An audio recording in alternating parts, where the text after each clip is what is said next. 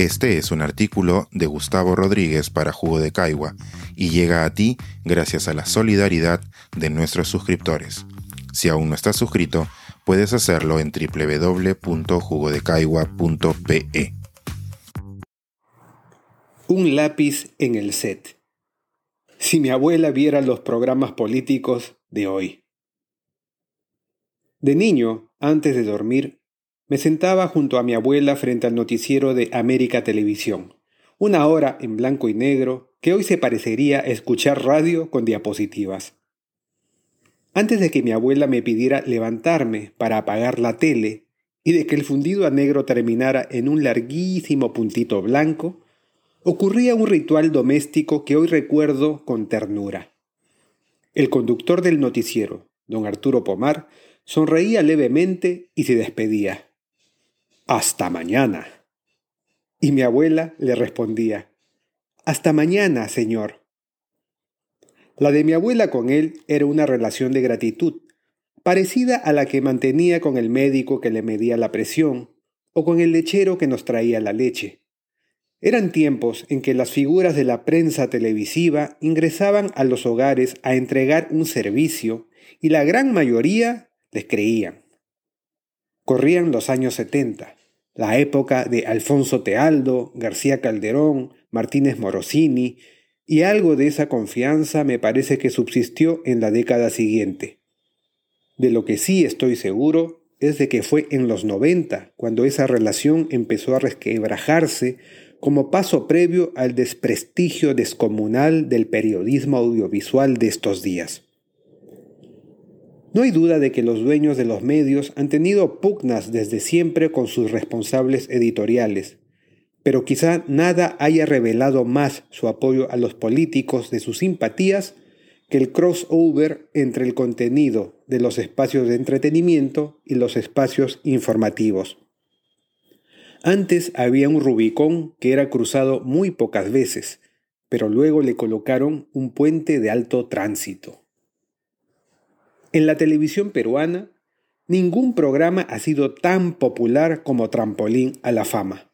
Ese espacio sabatino atiborrado de marcas en el que Augusto Ferrando regalaba plata, pinturas y cocinas surge a quien demostrara algún talento interpretativo, y donde nuestro racismo se destilaba en chispa humorística.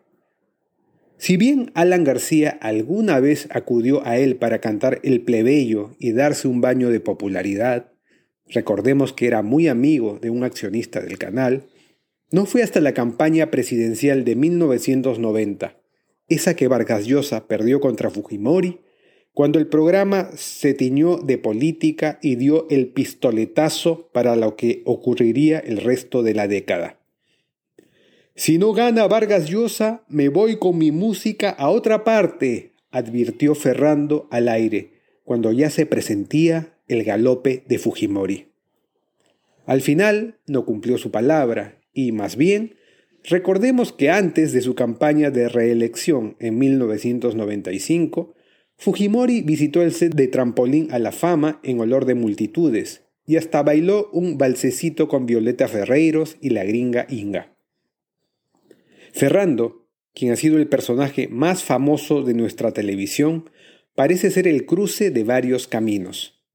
En 1991, cuando el programa Fuego Cruzado lo invitó a un supuesto homenaje, se encontró con un panel que no dejó de criticarlo y en el que descolló una desconocida periodista de espectáculos. Las consecuencias de esa noche llegaron a ser imprevisibles. Un avejentado Ferrando terminó en llanto. Magali Medina atrajo reflectores por primera vez y el formato del reality show agarró viada en el Perú. El terreno para Laura Bozo estaba servido. Mi abuela, la que saludaba a los correctos conductores de nuestra televisión, murió antes de todo este desbarajuste. ¿Cómo explicarle hoy que un régimen safio, el de Fujimori con Montesinos, auspiciara el escarnio en nuestros sets de televisión. Contarle que pasaron los desgraciados, que se lamieron axilas, que las señoras se agarraban de las mechas, que prendió el rating con violencia, que Magali Medina metió cámaras en dormitorios para captar encuentros sexuales y que repartió apodos denigrantes con ventilador? Si lo pensamos solo un poquito, la debacle fue asombrosa. Algunos niños a los que sus padres no les dejaban ver el chavo del 8 en los 70 por su cándida violencia, tuvieron hijos que crecieron viendo toda esa violencia brutal en sus pantallas. El conflicto como anzuelo para atraer sintonía no demoró en cruzar el puente al periodismo. Mucho más rentable que hacer investigación fue incitar a los insultos y redactarlos como titulares. Es cierto que la violencia como espectáculo no es prerrogativa de los peruanos.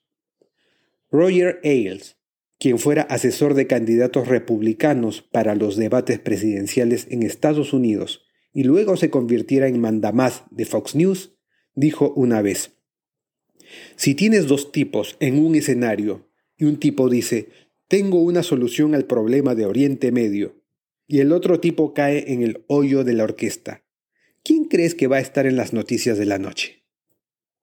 Sin embargo, aquí se nos pasó la mano.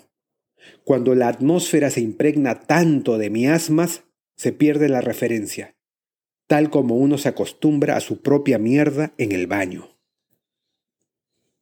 Que este aire de Chernóbil cruzara del territorio del entretenimiento al de la política fue natural, al punto de que a veces cuesta discernir si un programa de farándula se ha politizado o si un programa político se ha vuelto de entretenimiento. El domingo último, por ejemplo, mientras la candidata Fujimori era entrevistada en un programa político, su entrevistador hacía desesperados aspavientos para que sacaran del tiro de cámara un lápiz amarillo olvidado sobre la mesa. ¿Por temor a una represalia? Quizá. Pero también para manipular la realidad, como lo hace un productor de entretenimiento que busca mejorar el aspecto de su invitado o como el director de un infomercial en el que hay que ocultar alguna falla. ¿Habría ocurrido esto de manera tan flagrante si en las últimas décadas nuestro periodismo y nuestro entretenimiento se hubieran mantenido lo más posible en sus cajas respectivas? Si el rating no le hubiera ganado a la mesura? No hay forma de saberlo exactamente. Pero lo que no ocurriría hoy con tanta frecuencia es escuchar a nuestros periodistas lamentarse de que los electores peruanos discutan sobre gestos y chismes en vez de exigir propuestas, cuando ha sido su oficio el que ha fomentado dicho fenómeno a pulso. ¡Qué descaro! Pirómanos echándole la culpa al fuego, diría mi abuela, suspirando por pomar. Este es un artículo de Gustavo Rodríguez para Jugo de Caigua y llega a ti gracias a la solidaridad de nuestros suscriptores. Si aún no estás suscrito, puedes hacerlo en www.jugodecaigua.pe.